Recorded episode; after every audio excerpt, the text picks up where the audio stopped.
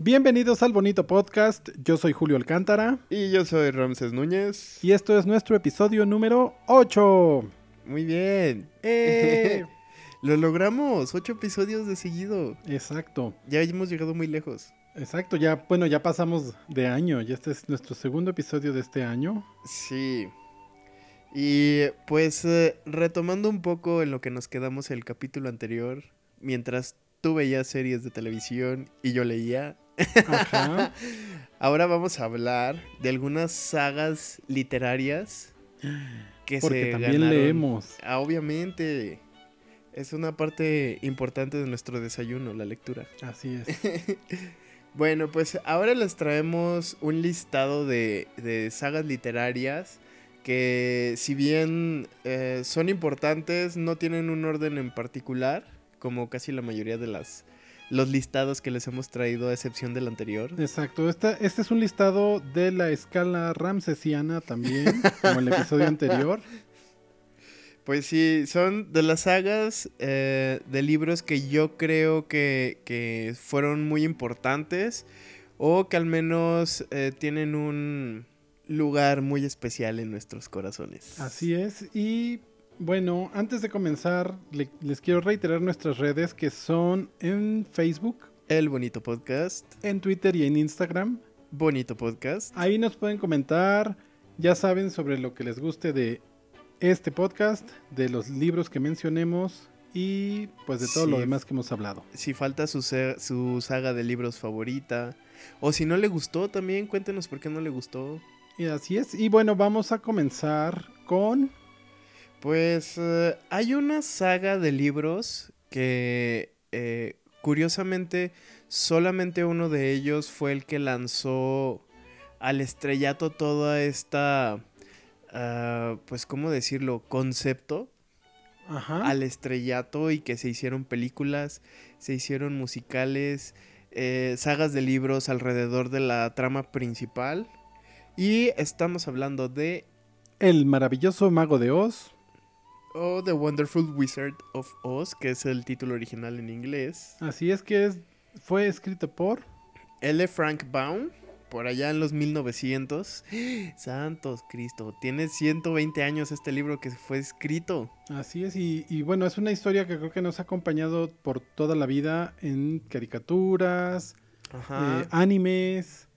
Y, y tiene una parte oh, muy importante y muy interesante en el cine, sobre todo en el cine, Exactamente, que fue una de las primeras películas a color y en Technicolor, en Technicolor. con Judy Garland. Sí, y que, dato curioso, las zapatillas de rubí que salen en la película en realidad son de plata, pero Pero pues querían explo- explotar el nuevo Technicolor y entonces decidieron hacerlas rojas para que brillaran. sí, ese, ese detalle fue muy bonito. Y yo cuando la primera vez que leí el libro sí me, de- me saqué de onda porque decía, pero es que las zapatillas eran rojas, ¿por qué aquí dice que son de plata?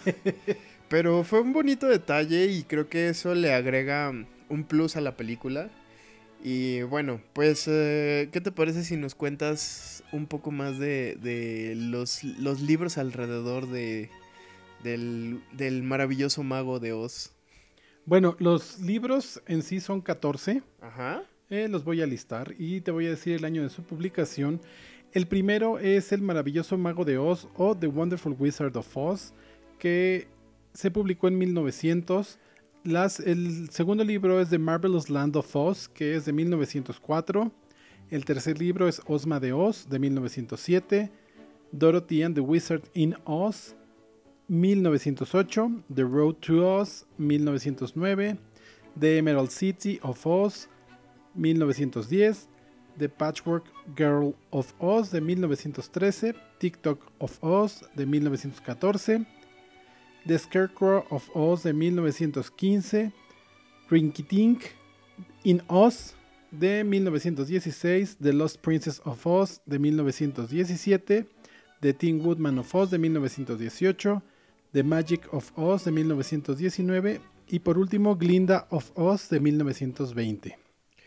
Bueno, estos 14 libros nos dieron también muchísimas historias que, que creo que el grueso poblacional no las conoce todas. En algún momento por allá del 2008-2010 más o menos, Marvel tuvo a bien eh, adaptar las historias de, de, todos estos libros en cómics a cargo de la mano de Scotty Young, que es este dibujante buenísimo que nos trajo las portadas de los Avengers y los X-Men bebés. Entonces, su estilo está muy padre, si pueden conseguirlos. Creo que ya también los publicó Televisa en un, en un formato deluxe, en pastas duras. Y eh, digo, en el caso que no puedan conseguir los libros, creo que ya todos tienen traducción y los pueden encontrar en español. Y si no, hay algunas compilaciones con los 14 libros que pueden encontrar en Amazon o en sus librerías de cabecera. Así es, son libros muy pequeños en realidad. Sí, pues Eran son, libros infantiles. Ajá. Entonces, eh, yo creo que en, en, una tarde se pueden quizá aventar la mitad sí. de estos libros. Y eh, lo curioso de esto es que, que, fue tan interesante el concepto y tuvo tanto éxito, pues digo, 20 años de publicaciones prácticamente anuales, al menos la última parte de los libros, que inspiró por allá entre 1921 y 1963 a eh, un par de escritores que es Rayleigh y Lee a hacer 26 libros basados en, este universo del, mago de Oz. Eh, posteriormente también eh, se formó lo que sería el International Wizard of Oz Club, que era como un, un club de, de fans de los libros de, de Frank Baum. Y ellos eh, publicaron siete libros de, que, duraron eh, haciendo estos proyectos desde 1972 hasta 2006, que fue el último. Em, después eh, vinieron otros autores que publicaron también libros desde 1985 hasta el 2015 más o menos. Fueron un total de nueve libros. Y el más curioso y caso, y uno que me parece muy interesante y muy importante, fueron las historias alternativas que surgieron a través de este, de este concepto del mago de Oz. Se escribieron aproximadamente 20 libros, de los cuales yo descarto, bueno, no descarto, más bien destaco cuatro libros en particular, que son de la autoría de Gregory Maguire, y supongo que tú has de saber por qué son tan importantes y por qué los resaltamos? Pues el más famoso de todos es ni más ni menos que Wicked, en el cual está basado el musical de Broadway. Y bueno, ahí nos cuenta una cara completamente distinta de la historia del mago de Oz, vista desde el punto de vista de Elfaba, que acotación, ella se llama Elfaba gracias, a, bueno, más bien haciendo un eh, homenaje al autor, original del Mago de Oz, que sus iniciales son LFB, y de ahí salió el nombre de Elfaba. Porque en la historia original solamente se referían a ella como la bruja mala del oeste. Sí, The Wicked Witch of the West. Y bueno, eh, este musical creo que ha cruzado ya muchas fronteras, todo el mundo lo conoce. Y después hablaremos de él en otro programa. Pues sí, sigo esperando a que nos hagas el ya bonito viene, especial ya viene. de los musicales. Y bueno, pues eh, enlazando esta desafortunada historia de nuestra bruja favorita. Así es. Viene la siguiente saga de libros, que también son como 800. Y es una serie de eventos desafortunadas. Lemony Snicket. De, por Daniel Handler, que justamente tomó este alias de Lemony Snicket. Y nos trajo una historia bastante curiosa y, peculiar, diría yo. Eh, en un periodo desde 1999 hasta 2006 escribió prácticamente 13 libros que te los puedes echar en una tarde. Son muy delgaditos y son muy entretenidos. La lectura es muy amena y las aventuras de los hermanos Baudelaire es, es una cosa muy divertida. Estos libros son Un mal principio, La habitación de los reptiles, El ventanal, El aserradero lúgubre, Una academia muy austera, El ascensor artificioso, La villa vil, El hospital captivo, El carnaval carnívoro, La pendiente resbaladiza, La gruta sombría, El penúltimo peligro y El fin. Sí, estos libros ya fueron adaptados en 2017 en una serie para Netflix que yo creo que hicieron un muy buen trabajo. Ah, la, la, serie es bastante buena, eh, se apega bastante, bastante al, al, a la trama de los libros. Y pues es justo esto de, de comenzar a ver las tragedias de una manera distinta. Es, un poco más divertido. Sí, porque, eh, no sé, ver al conde Olaf fracasar y, de verdad, eh, cada vez que se disfraza y que los demás no se dan cuenta que es él, y el giro que toma la historia a partir de la mitad de los libros es, wow. Es, eh, creo que pocos autores logran atrapar al lector de esta manera, como lo hizo el Lemon Snicket o Daniel Handler, como quieran decirle. Y eh, una cosa que, me parece muy curiosa es que justo él en, los libros pone en la contraportada que estos son unos libros trágicos y que te invita de, de una manera muy, eh, ¿cómo decirlo? Muy educada a que dejes ese libro a un lado y te busques algo más para leer. Pongas a hacer algo más productivo. sí, entonces, eh, no sé, como que desde ahí te está jugando con, tu mente y, es una sátira muy ácida, porque incluso también en la dedicatoria se lo dedica a su amada, que eh, así literal cito, para Beatriz, querida, encantadora, muerta. Qué bonito. y bueno, esta historia también se llevó al cine con Jim Carrey en el papel del Conde Olaf. No le fue muy bien a la película, pero me parece que es bastante entretenida. Pues creo que mm, los libros no eran muy conocidos, quizá fuera de Estados Unidos, cuando esto sucedió. Y, y bueno, creo que ahora ya podría ser otra historia, ¿no? Sí, y pues te digo, sobre todo por la adaptación de Netflix que, que, la ejecutó de manera magistral. Si puede, eh, consiga los libros, de verdad son muy ligeros. Los puede terminar prácticamente en menos de un mes. 13 libros. 13 libros. Puede, puede entrar dentro de las estadísticas de lectura del país. Háganos ese favor. Así es. Y, y no sé, eh, ¿Algo más que desees agregar acerca de esta saga? ¿Qué te pareció? Eh, ¿Has eh, tenido la oportunidad de leer alguno de ellos? Eh, no, la verdad es que no. Solamente empecé a ver la serie de Netflix, no la he terminado. pero me, me, gusta, o sea, creo que es importante promover la lectura infantil, porque es el mejor momento para que los niños se creen un hábito. Sí, más porque en ese punto de la vida es cuando tiene uno tiempo de leer, ya después es prácticamente imposible.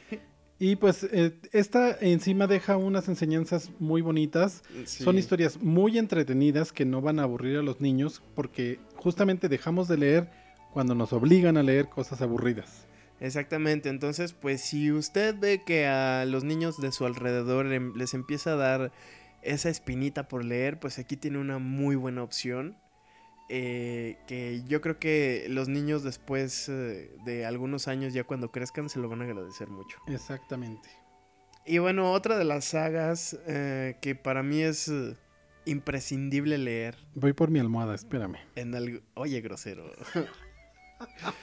bueno, estoy hablando del Señor de los Anillos. Aquí a, a Julio no le encanta. Pero es una historia muy buena. Te voy a poner a ver la versión extendida de las películas de cuatro horas y media. No, tengo que ver Lemon Snicket y tengo que leerlos.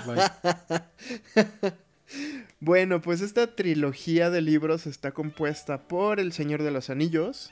De, 1954. Las dos torres. También de 1954. Y El Retorno del Rey. De 1955. Este señor no tenía nada que hacer. Pues era académico. Era un señor bastante ñoño porque era lingüista, este, sabía de cosas antropológicas, eh, eh, hizo una cosa impresionante del Señor de los Anillos y es por eso que me gusta tanto, porque en verdad eh, fundó las bases para, pues, para todo lo que son los juegos de rol que actualmente existen, porque él pudo entender cómo era ese centro o ese núcleo que formaba las civilizaciones desde su lenguaje, desde su cultura y todo, y lo fue traduciendo en sus personajes y en todas las razas que, que coexisten en sus historias. Lo que sí le puedo dar un punto es que creo que crear todo este mundo, eh, todos estos personajes tan distintos de diferentes razas y llevarlos a una sola historia, pues no fue cosa fácil. Sí eh, tenía que ser una persona muy inteligente para lograr hilar todas, todas, todas estas historias. Sí, y es por eso que, que El Señor de los Anillos es una obra maestra y es algo que de verdad uno al menos debe ver o leer una vez en su vida. Y, y, no contentos con esto, pues también tenemos un, un mundo extendido de, de, de, este universo del Señor de los Anillos. Anterior a George Lucas, ¿eh? sí, eh, porque este señor eh, dejó muchos escritos, muchos, no libros, sino como ideas plasmadas en cuadernos y en, en bocetos de lo que podrían ser libros que eh, incluso hasta después de su muerte y hasta, de hecho, la última historia que se publicó eh, basada en, en, escritos de, de Tolkien eh, se publicó justamente en 2018. Wow. Entonces, aún así, después de que murió el señor, siguen sacando y sacando y sacando más de, de, todo lo que él dejó, de todas las bases que él dejó para este universo. Tómala, George Lucas. pues sí, porque eh, pues todo empezó con El Hobbit, que fue escrito en 1937, que es una, mm, una precuela de esta historia y que es de donde nace lo del Señor de los Anillos. Eh, después de ahí saltamos hasta 1977, que es donde se publica el Silmarillion que es eh, lo equivalente al Génesis, porque te cuenta como, como que toda la, la, parte mística de cómo se creó la Tierra Media. Eh, Los hijos de Hurin, que se publicó en 2007, que pues nos cuentan como que todos estos cantos épicos y ya te estás durmiendo. Un poquito. Ay, híjole. no puede ser contigo. Te voy a poner, aunque sean los audiolibros. Mm, para, poder dormir mejor. bueno, te van a entrar, aunque sea al, al, subconsciente. Ya después vas a hablar élfico y todo eso. Combatiendo el insomnio con Tolkien. Eh, sí, y pues el último libro que se publicó fue La caída de Gondolin que justamente, como ya lo mencioné, fue en 2018. Y bueno, en 2003 fue nombrada la mejor novela británica de todos los tiempos por The Big Red de la BBC. Y próximamente por Prime Video nos espera lo que ellos mismos llaman la serie más ambiciosa de todas y la más cara. Quítate HBO. Exacto. Ahí te va el Señor de los Anillos. Esperemos, esperemos que lo hagan bien. La verdad es que tienen de dónde sacar para personajes, para trasfondo, para historia. Tienen absolutamente punto y coma de cómo es todo en el mundo del Señor de los Anillos. Pues bueno, ya habrá que verla. Eh, le daré el beneficio de la duda. Puede que por ser serie no me aburra tanto. Al menos ve la serie. Por eso. Voy a, voy a darle el beneficio de la duda. Bueno, y eh, pues esta serie también eh, de, de, libros tuvo su, su, respectiva adaptación a las películas. Y por esos años también eh, como que se puso de moda hacer películas, estas sagas de libros. Y pues una, y yo creo que la más importante y la más grande y la que hasta la fecha nos sigue dando de qué hablar es Harry Potter. Wingardium Leviosa. es Leviosa, no Leviosa. Estos son eh, una saga de libros escrita por J.K. Rowling, que ya está muy, muy quemada en las redes Pobrecita señora, está, ya se volvió loca. Ya volvió, se volvió loca, exactamente. Que ahora se dedica a sacar del closet a sus personajes. o darles fun facts que nadie pidió. Exacto, que nadie necesitaba. Esta saga está compuesta por los libros Harry Potter y la Piedra Filosofal de 1997, Harry Potter y la Cámara Secreta de 1998, Harry Potter y el Prisionero de Azkaban de 1999, Harry Potter y el Cáliz de Fuego del año 2000, Harry Potter y la Orden del Fénix del 2003, Harry Potter y el Príncipe Mestizo de 2005 y Harry Potter y las Reliquias de la Muerte de 2007. Pues como ven, también es un mundo bastante grande. Ajá, que cada vez le fue metiendo más y más y más cosas a, a sus libros porque los tenía que hacer del doble de largos. sí, porque si tú comparas eh, la piedra filosofal con el cáliz de fuego, es como, como juntar tres o cuatro veces la piedra filosofal. Exactamente. sí, pero estos libros son bastante entretenidos, la historia es muy buena. Y creo que eh, ya de por sí había algunas series y algunos libros y algunas historias eh, con este mismo plot de chavitos que iban a escuelas de magia o que hacían magia o este, no sé, alrededor de todo este mundo mágico en la modernidad, pero eh, creo que J.K. Rowling lo aterrizó de una manera en la que hizo que todos volteáramos a ver sus historias. Pues tiene el mérito de que volvió a hacer leer a los niños británicos con estas historias que ellos esperaban con ansias que salieran y creo que esto se fue replicando a medida que fueron publicadas en otros países y en otros idiomas. Y bueno, cuando llegaron al cine, que te digo, ¿no? Una locura cada película de Harry Potter. Eh, yo las vi creo que hasta la hasta el Príncipe Mestizo, después ya, ya no vi las últimas dos. Sí, yo sí me las aventé todas, pero sí, como dices, era una locura, sobre todo en las, los últimos dos eh, em, libros que sacó era increíble ver a la gente formada un día antes, como la ves ahora formada para ir a comprarse un iPhone. esperando el libro de Harry Potter. Ah, sí, sí, sí, sí. Eh, pues como te digo, eh, en, el, por ejemplo, en Londres, en todas las librerías encuentras los libros originales de Harry Potter, las nuevas ediciones. Eh, pues está lleno también de parafernalia, ya tienen ahora un, un como museo, no sé qué se llama, un, un, Harry Potter Experience.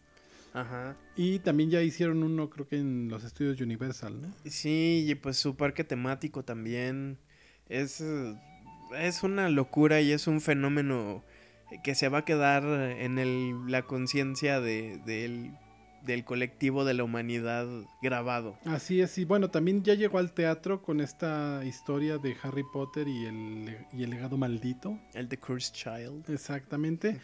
que curiosamente es una historia que se cuenta en dos partes, entonces tú tienes que ir dos veces al teatro para ver la historia completa. Y no pasan la historia el mismo día. O sea, vas un día, ves la parte 1, después vas otro día y ves la parte 2. Eso no lo sabía, que, Fíjate qué, qué curioso y qué buen... Eh, qué buena manera de también hacer a la gente que vaya al teatro. Así es. Eh, ojalá alguna vez llegue esto a, México.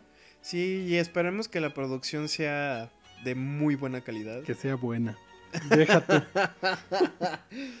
y bueno, estas historias están acompañadas de otros libros como es Fantastic Beasts o Bestias Fantásticas eh, los cuentos de Beadle el Bardo y la historia de Quidditch, del Quidditch a través de, las, de los años, ¿no?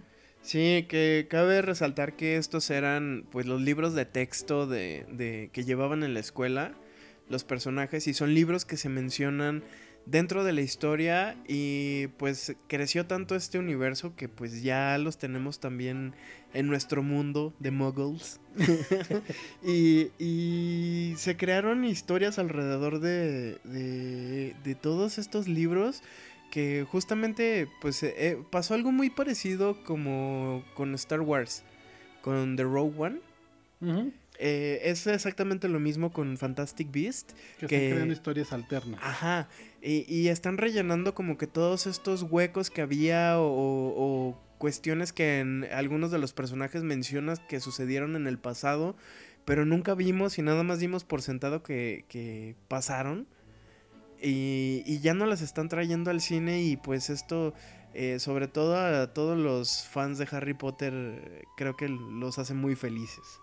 Sí, también hay otros eh, ebooks que son conocidos como Pottermore.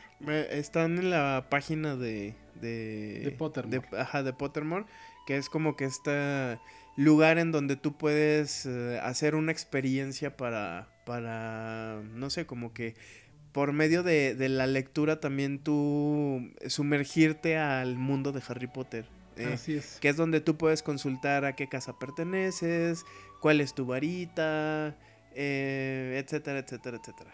Y inmiscuirte en todo el mundo de, de Harry Potter. Sí, y pues algunos de los libros eh, que están incluidos en Pottermore son eh, ah, Hogwarts, An Incomplete and Unreliable Guide. Ajá, Short Stories from Howards of Power, Politics and Pesky Poltergeists. Y Short Stories from Howards of Heroism, Hardship and Dangerous Hobbies. Y son, eh, em, creo que em, Rowling aquí trató de replicar un poco estos formatos ligeros para niños que sean, que te sirvan como, como explicación de algunas cosas de lo que ya leíste en los libros o viste en las películas o experimentaste en la misma página de Pottermore. O si eh, pues apenas vas a entrarle a todo este universo, te puede servir como una muy breve introducción y eh, pues más que nada como clickbait para todo lo que es el universo de Harry Potter. Y pues eh, yo creo que la expectativa de esto es que siga creciendo, que nos sigan trayendo más contenido de estas historias de, de Harry Potter y sus amigos. Y sobre todo que sigan explorando pues las historias de más personajes. Queremos saber más sobre Dumbledore, sobre la- los años de joven de, de Voldemort. eh, Pues no es que creo que inclusive de, de algunos maestros como McGonagall podrían hacer pues las historias de sus vidas. Eh, de todos los maestros que tuvo Harry Potter pues te podrían contar de dónde vienen. O incluso de, de personajes que, que están incluidos en la historia y que en verdad existieron, digo, no tal cual así como dicen los libros, pero que son personajes reales, como por ejemplo el creador de la piedra filosofal, Nicolas Flamel, Ah, que, es, que es, eh, es un personaje muy importante indirectamente en la saga principal de Harry Potter y que lo vemos en, en Fantastic Beasts. Y pues justo de este personaje se em, desprende la siguiente saga de libros que para mí es una de mis favoritas. ¿Cuál es?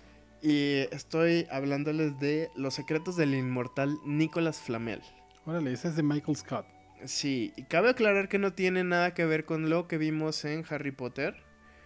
Ah. Em, pero no deja de ser una muy buena saga de libros.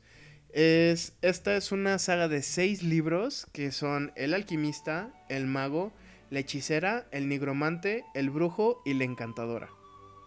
Para empezar, las portadas de los libros eh, son iguales en absolutamente todos los idiomas y, y tiene como que esta no sé, como que te llama a agarrar el libro o te da curiosidad por toda la simbología que tiene, por, este, no sé, como que ah, de inicio, yo sé que dicen que no te debes de dejar llevar por la cubierta, pero en este caso sí aplica porque es eh, la misma en todas las ediciones, en todos los idiomas. Entonces, desde ahí ya estamos hablando de que está homologado todo el concepto de, lo que tratan los libros.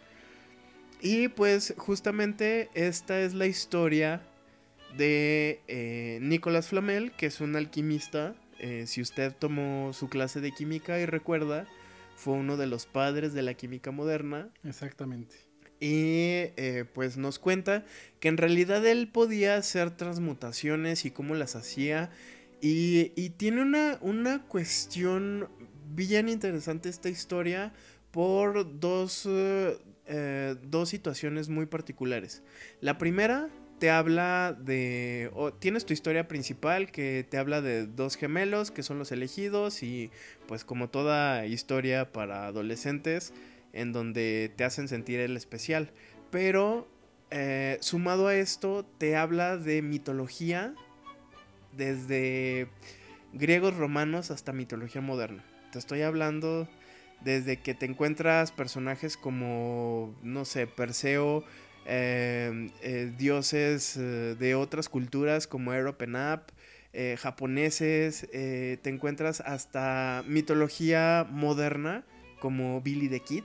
¿Qué tal? Entonces, y todos coexistiendo en la misma y te hace eh, como que un clic entre culturas y que todos se conocían y que todos coexistían. De hecho, la, la, portada del nigromante podemos ver el centro del calendario azteca, ¿no? Exactamente, porque uno de los personajes mm, eh, muy importantes para la historia es Quetzalcoatl.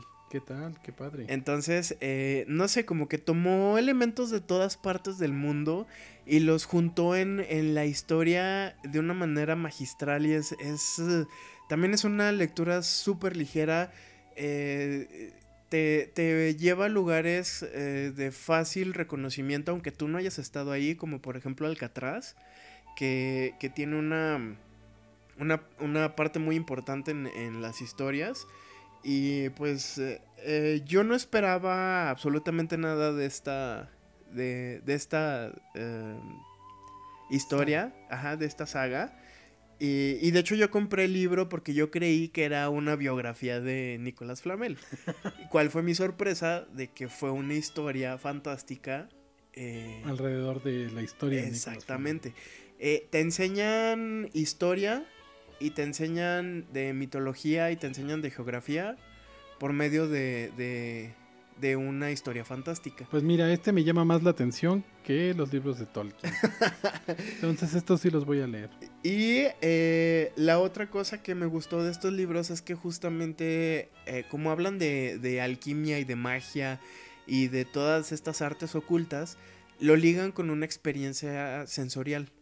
Por ejemplo, eh, te dicen que cada vez que Nicolás Flamel hacía algún, eh, alguna transmutación o algún hechizo, el ambiente se llenaba de un, de un olor a menta.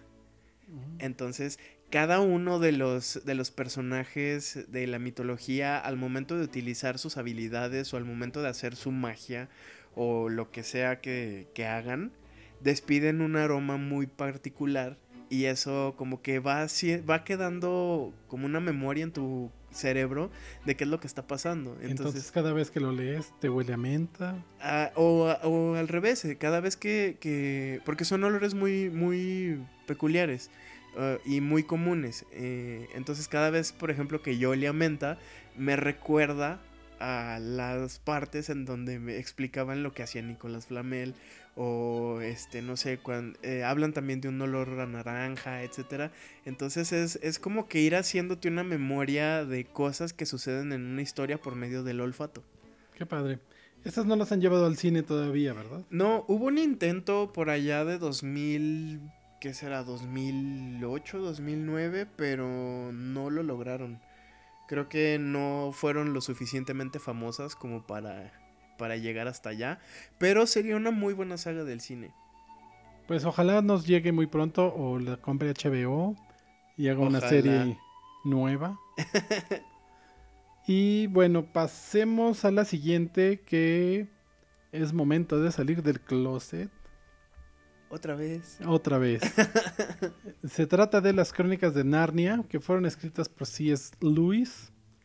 Y esta es una saga de libros que son siete.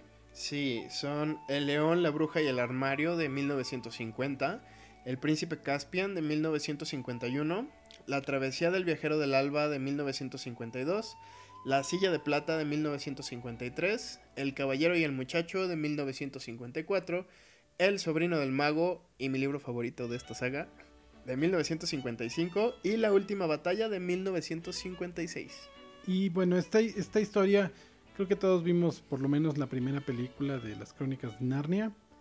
Eh, bueno, esta historia está basada en... Pues eh, básicamente es uh, traducir la Biblia. Qué bonito. Con una salida del closet, ¿por qué eso no? Sí está, eso está más padre. pues sí, eh, una de las peculiaridades que tenía Lewis era que, que hacía analogías de, de, todas estas historias, eh, porque él decía, bueno, si funciona y si a la gente le gusta esto, pues yo lo voy a hacer. Eh, voy a hacer una historia que hable de lo mismo, pero con personajes distintos y a mi manera. Y una de las curiosidades de esta saga es que el orden de publicación de los libros no es el orden de las historias. De la lectura. Ajá.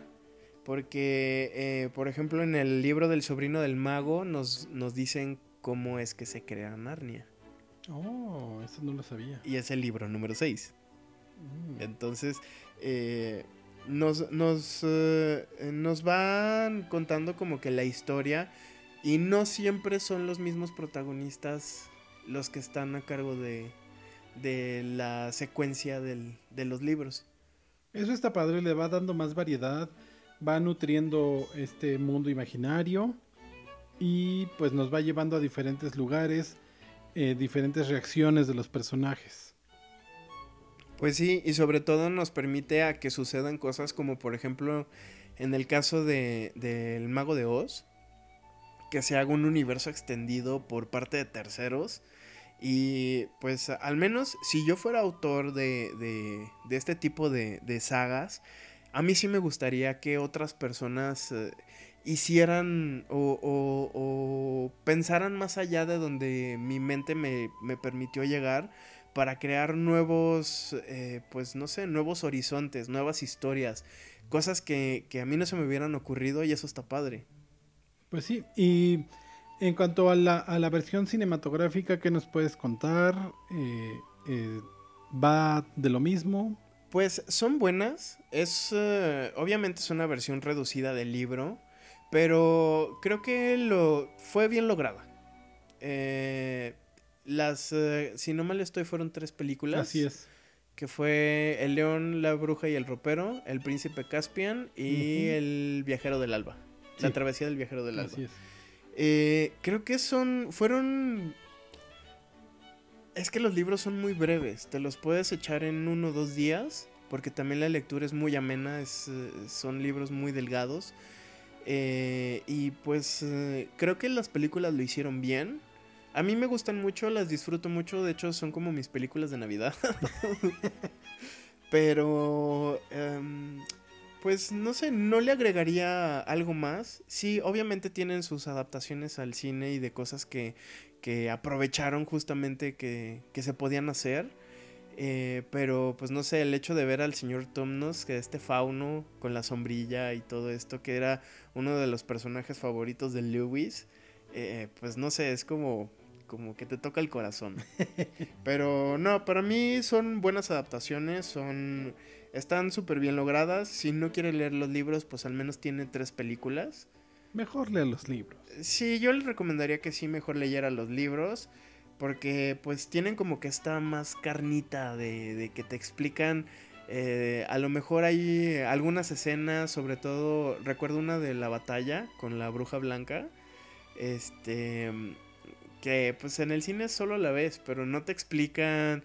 En el libro al menos puedes leer cómo, cómo se sentía Edmund, como que la opresión que tenía en el pecho por la traición de sus hermanos, bueno, que por la traición que le hizo a sus hermanos, etcétera. Y, y como que todos estos momentos te, te pones en los pantalones de los protagonistas y, sientes lo que ellos sienten al, al porque te lo están narrando. De, de ver al ejército y de, de saber que se iban a, a, pues ahora sí que a partir la mandarina en gajos. Pero sí, es, es muy bonito cómo están escritos esos libros. Y las traducciones son buenas, curiosamente. bueno, y de esta temporada de adaptaciones al cine, eh, también hay una saga de libros, de tres libros, que son una joya, pero su adaptación al cine fue la peor. Así, Se trata la más de mala. La materia oscura de Philip Pullman. Y los tres libros son Las luces del norte de 1995, La daga de 1997 y El catalejo lacado del año 2000. Hubo una cosa muy curiosa porque eh, Philip Pullman eh, traía como que un pique con Lewis. eh, bueno, con el trabajo de Lewis, porque decía que, que sus libros eran para niños y que eran muy ridículos y que eran historias que no valía la pena leer y no sé qué, y yo voy a hacer unos mejores libros. Sí lo hizo, Lo logró. lo logró, pero pues estamos hablando de casi 50 años de, de diferencia entre uno y otro. Bueno, entre el trabajo de uno y otro. Pero lo interesante de Philip Pullman es que nos trajo un universo o multiverso, podría decirse, que es eh, una historia que, que es eh, disfrutable a distintos niveles si lo lee un niño, a si lo lee un adolescente, a si lo lee un adulto. Porque tiene como que estos guiños que, eh, que uno no le presta atención a cierta edad, pero que son, pues no sé, como que son claves como para que entiendas la historia de distintos ángulos, por así decirlo. Y eh, pues actualmente ya, pues ya lo mencioné, tiene una adaptación al cine, que es muy mala, pero HBO hizo ya también una adaptación a una serie de ocho capítulos que es, eh, está hecha de manera impresionante. Es, eh, redimió todo lo que hicieron en el cine. o sea que recomiendas más ver esta serie.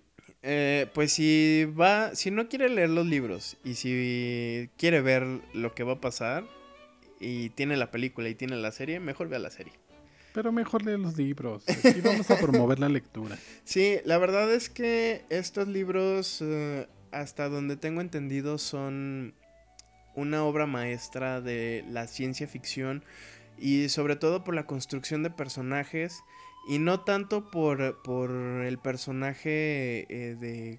Ah, ¿Cómo decirlo? No tanto por cómo se comporta y por, por el trasfondo, sino como en realidad cómo están construidos. Porque eh, Philip Pullman hizo posible que en tu cabeza crearas criaturas que no existen. Entonces es como que lo, lo interesante de, este, de esta saga de libros y sobre todo que, pues también nos explican otras dinámicas de, por ejemplo, habla mucho de, de unos espíritus que son unos animales que son los que te acompañan, que sería como lo equivalente a, tu animal spirit o algo así, pero... Ay, es que no sé, es, muy difícil de explicar si no has eh, leído los libros. La verdad es que acérquense es una saga muy buena de libros. Eh, yo sé que la van a disfrutar desde la primera hasta la última página. Perfecto, pues estas suena interesante. Eh, todas estas historias. Sería, sería bueno echarle una, una leída. Creo que tenemos mucha tarea para este 2020. pues sí, eh, sobre todo para aquellos que se hacen el propósito de leer al menos un libro al mes creo que las estamos dando bastantes, bastantes. Pues ya les estamos llenando casi como dos años con todos estos O tres, pues sí, nada más con los primeros. Exactamente. sagas de 14, de 13 libros, pues ya hay de dónde escoger. Y pues, ¿qué te parece si continuamos con una saga que es eh, también un poco peculiar? Eh, de la autoría de Stephen King. Oh, el autor de eso. Y de Carrie. Así es. Y de muchas otras historias. bueno, es considerado, considerado el maestro del terror. Y pues eh, justo él hizo una saga de libros, eh, pero no son, no son como lo, lo que él suele escribir, sino que aquí hizo una cosa como entre ciencia ficción, entre... Ay, no sé cómo... como entre western hace una mezcla muy curiosa de, elementos que, le pues salió bastante bien. Esta serie son ocho libros. Esta saga se, compone por ocho libros que son El Pistolero de 1982, La Llegada de los Tres de 1987, Las Tierras Baldías de 1991, Mago y Cristal de 1997, Los Lobos del Calla de 2003, Canción de Susana de 2004, La Torre Oscura de 2004 y El Viento por la Cerradura de 2012. Estos libros eh, juntan, como ya te dije eh, anteriormente, eh, géneros como fantasía, pero como un poco más oscura, terror, western, pero el terror no es eh, la médula como, como suele serlo en los trabajos de Stephen King. Esta es la historia más o menos como del rey Arturo, pero como en el oeste. Sí, es, es una historia bastante rara, porque también eh, eh, tiene mucha influencia de Tolkien.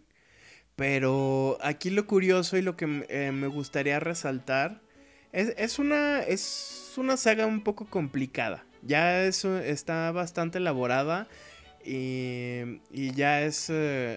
yo lo recomendaría como que para ya adolescentes o adultos que están buscando una lectura ya un poco más profunda.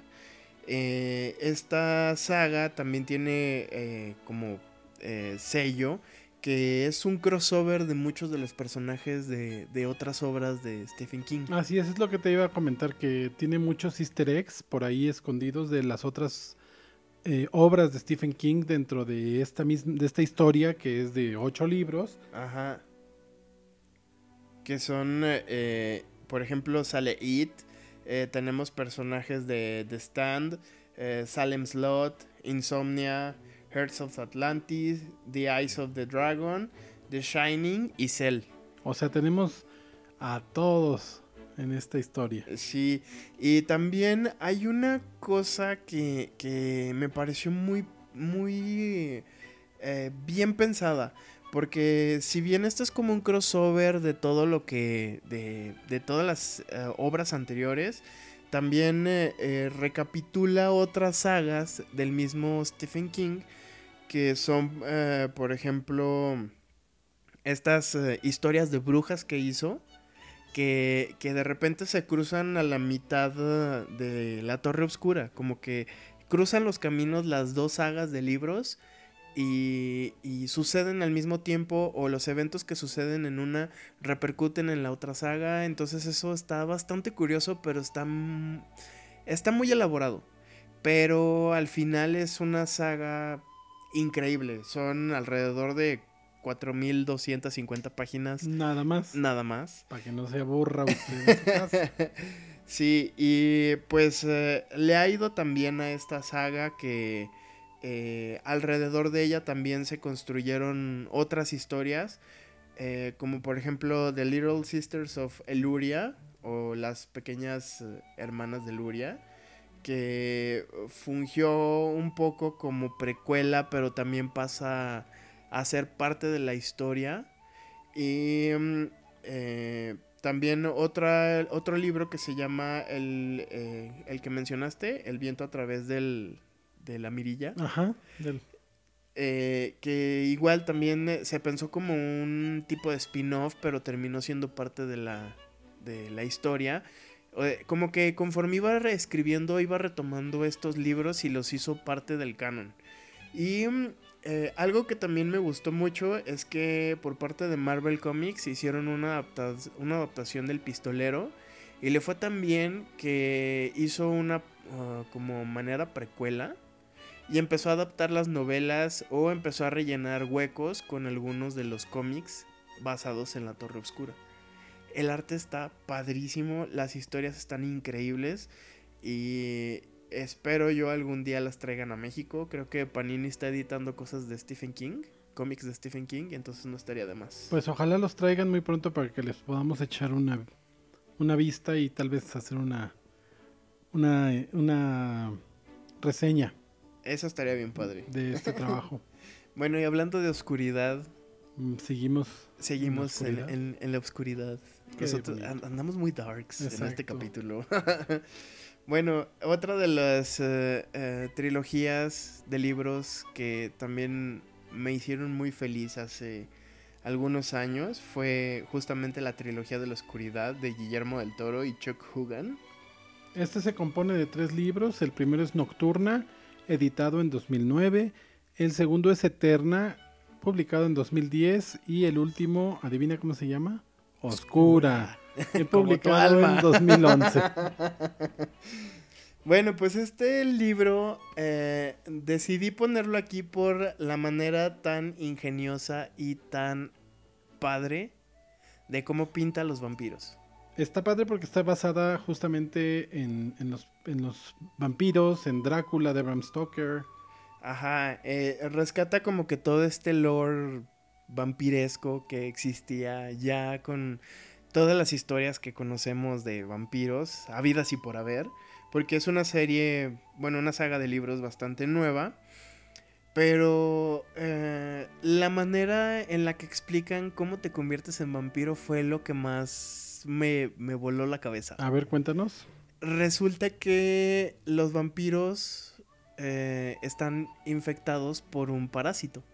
¿Qué tal? Que son, Mm. son como unos gusanos que cuando te muerden, bueno, estos tienen como una protuberancia así como la de Alien, Ajá. que es como, bueno, e- es más larga, pero se mueve y es, es como otra boquita. Ok. Eh, y lo que hace esto es que en lugar de succionarte la sangre, te inyecta el, este, los gusanos y estos gusanos empiezan a comer tu cuerpo por dentro.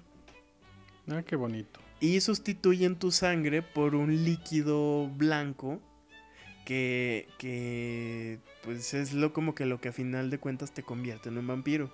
Entonces hablan de distintos, de distintas fases. Eh, la primera es eh, donde eres un vampiro así totalmente instintivo, de que eres como un animal. Ajá. Y poco a poco vas haciendo conciencia conforme va avanzando tu... Tu vampirez. te- Ajá, como que tu nivel de, de infección. Ajá. eh, y no sé, me pareció una manera muy... Muy increíble de, de aterrizar a los vampiros de una manera científicamente explicada, coherente. Pues es que esta historia, para empezar, no es una historia que empiece en los años 1400, 1700. No. Es una historia más actual. Ajá. Eh, de hecho, empieza cuando un avión aterriza en el, en el aeropuerto JFK de Nueva York, que viene de Berlín. Y pues imagínense que ahí vienen los vampiritos, ¿verdad? Pues sí, y entonces vemos, eh, incluso vemos hasta eh, al Centro de Control de Enfermedades inmiscuido en la historia, entonces pues ya, ya es una cosa... Muy moderna. eh, sí, y, y bastante explicada, o ba- bastante bien explicada, entonces eso fue lo que me gustó mucho de esta saga, y sobre todo cómo se va mm, desarrollando la historia. Igual a, a esta trilogía de libros le fue también que le hicieron una, una serie. que Igual tiene tres temporadas, una por libro. Que la verdad está. Está increíble. Y, y justamente me tocó que iban saliendo las temporadas mientras yo leía los libros. Ah, qué bonito. Entonces así de. Leía el. Primero me gustaba leer el capítulo. Y después ver el episodio. Y era como que volver a, a retomar la, la misma historia. Entonces, no sé, fue muy padre. A mí me gustó mucho cómo, cómo se dio eso. Pues sí, fue una, una buena casualidad para que fueras viendo eh, plasmado en la serie lo que ibas leyendo en el libro y eso, eso es, cuando llegas a esas coincidencias son increíbles. Sí, y sobre todo porque pues ves la mano de Guillermo del Toro en los personajes. Porque de hecho él también eh, eh, creo que tuvo mucho que ver con el diseño de los personajes de la serie. Entonces pues es, es increíble porque en realidad él está traduciendo el libro a la serie. O sea, Qué el mismo autor del libro está traduciendo la- lo que se hizo en la serie. Eso es bueno porque aporta justamente visualmente lo que él imaginó al momento de escribir la historia, ¿no? Así es. Y pues, eh, ¿qué te parece si terminamos este conteo justo con vampiros? ¿Con cuáles vampiros? Pues las crónicas vampíricas de Anne Rice. De Anita Ross. que son estas sagas de libros tan famosa que nos dio películas tan Como bonitas. Como entrevista con el vampiro, que el libro fue publicado en 1976. En 1985 fue publicado Lestat el vampiro, La reina de los condenados en 1988, El ladrón de cuerpos de 1992, Memoc el diablo de 1995, El vampiro Armand de 1998, Merrick del año 2000, Sangre y oro de 2001, El santuario Black- Blackwood Farm de 2002, Cántico de Sangre de 2003, El Príncipe Lestat 2014, El Príncipe Lestat y los Reinos de la Atlántida en 2016, Blood Communication, A Tale of Prince Lestat 2018. Bueno, pues estas historias tienen eh, algo muy peculiar. Son homoeróticas. Aparte. pues resulta que eh, cuando comenzó a escribir estos libros Sunrise, ella se declaraba como atea. Ok. Y llegó un punto en el que estar escribiendo tanto de vampiros eh, dijo, basta, ya no quiero escribir más de este tema, me voy a redimir. Pues hice como 25 libros, ¿no? y ya me aburrí. Por allá del 2003, que fue cuando escribió Cántico de Sangre, decidió parar y después escribió tres libros basados en cuestiones religiosas, en particular de la vida de Jesús. ¿Por? Pero no le fue tan bien. Y regresó a los vampiros. Y regresó a los vampiros. Ah, ¿por qué no? que fue cuando escribió los últimos tres, en 2014, 2016 y 2018. Probablemente este año volvamos a ver algo más. Porque Ojalá. según ella todavía no, alca no termina de, de- de contar las aventuras del Stat. Mira, agárrate, J.K. Rowling. Bueno, y pues eh, em, Anne Rice tenía una mano bastante buena para escribir acerca de este tipo de criaturas, que pues también escribió eh, cosas de brujas y le gustaba mucho como el ocultismo. Pues Entonces, eh, esta saga de libros está bastante buena y yo la disfruté mucho de adolescente porque justo eh, como tú dijiste es como que muy eh, evoca mucho el erotismo y, y esta cuestión de, de que te va describiendo cómo se hacía toda la mm, eh, la propagación de vampiros o de muertes eh, no sé, es una cosa bastante buena porque siento que ella reunió todo lo, el- todos los datos que había de vampiros regados por todo el mundo Así es. y los concentró en una, en una sola saga en la que podemos eh, eh, ver todo lo, eh, pues ahora sí que todo lo que hace a un vampiro, como lo de las cruces, el agua bendita, los ajos. Eh, nos trajo, por ejemplo, las his- historias de otras culturas también, como lo que vimos en Lestat con Akasha. Eh, no sé, es, ay, es una saga bastante buena. Em, además de, las, de los libros que ya mencionaste, em, tuvimos otros eh, que no forman parte de, directamente de esta saga de vampiros, pero que tienen mucho que ver. Que son Pandora, que escribió en el 1998, y Vittorio el vampiro de 1999. Que ya posteriormente, eh, pues ya algunos ya lo consideran como parte de, De la saga. Ajá, de la saga, aunque no tengan nada que ver. Porque de alguna u otra manera siempre hacía que elementos de sus libros anteriores aparecieran en los nuevos. Ya sean personajes, locaciones, este, situaciones, etcétera. O sea, como que siempre hacía referencia a lo que sucedía atrás. Y bueno, también estas, eh, parte de estas ah, de estas obras ya fueron llevadas al, al cine. La más recordada es Entrevista con el vampiro, con Brad Pitt Y y Tom Cruise Tom Cruise y, y Antonio ay, Banderas, Este, también esta chavita, ¿cómo se llama? Kristen Dunst. Kristen Dunst, que a mí me causó un cortocircuito cuando... eh, Para mí, yo no sabía cuándo había salido esta película, para empezar, pero me acuerdo que la, cuando yo vi entrevista con el vampiro fue más o menos por el tiempo en el que salió Spider-Man, en donde ella- es bueno, Mary como, Jane. como 15 años de diferencia. Sí, entonces pues para mí era así como que, de, ay, mira, esta historia, ay, la niña me cayó muy mal y corte A, voy a ver Spider-Man y, y, ¿qué está pasando? ¿Por qué? Pero fue un, fue un muy buen trabajo de ella. Era una niña prácticamente.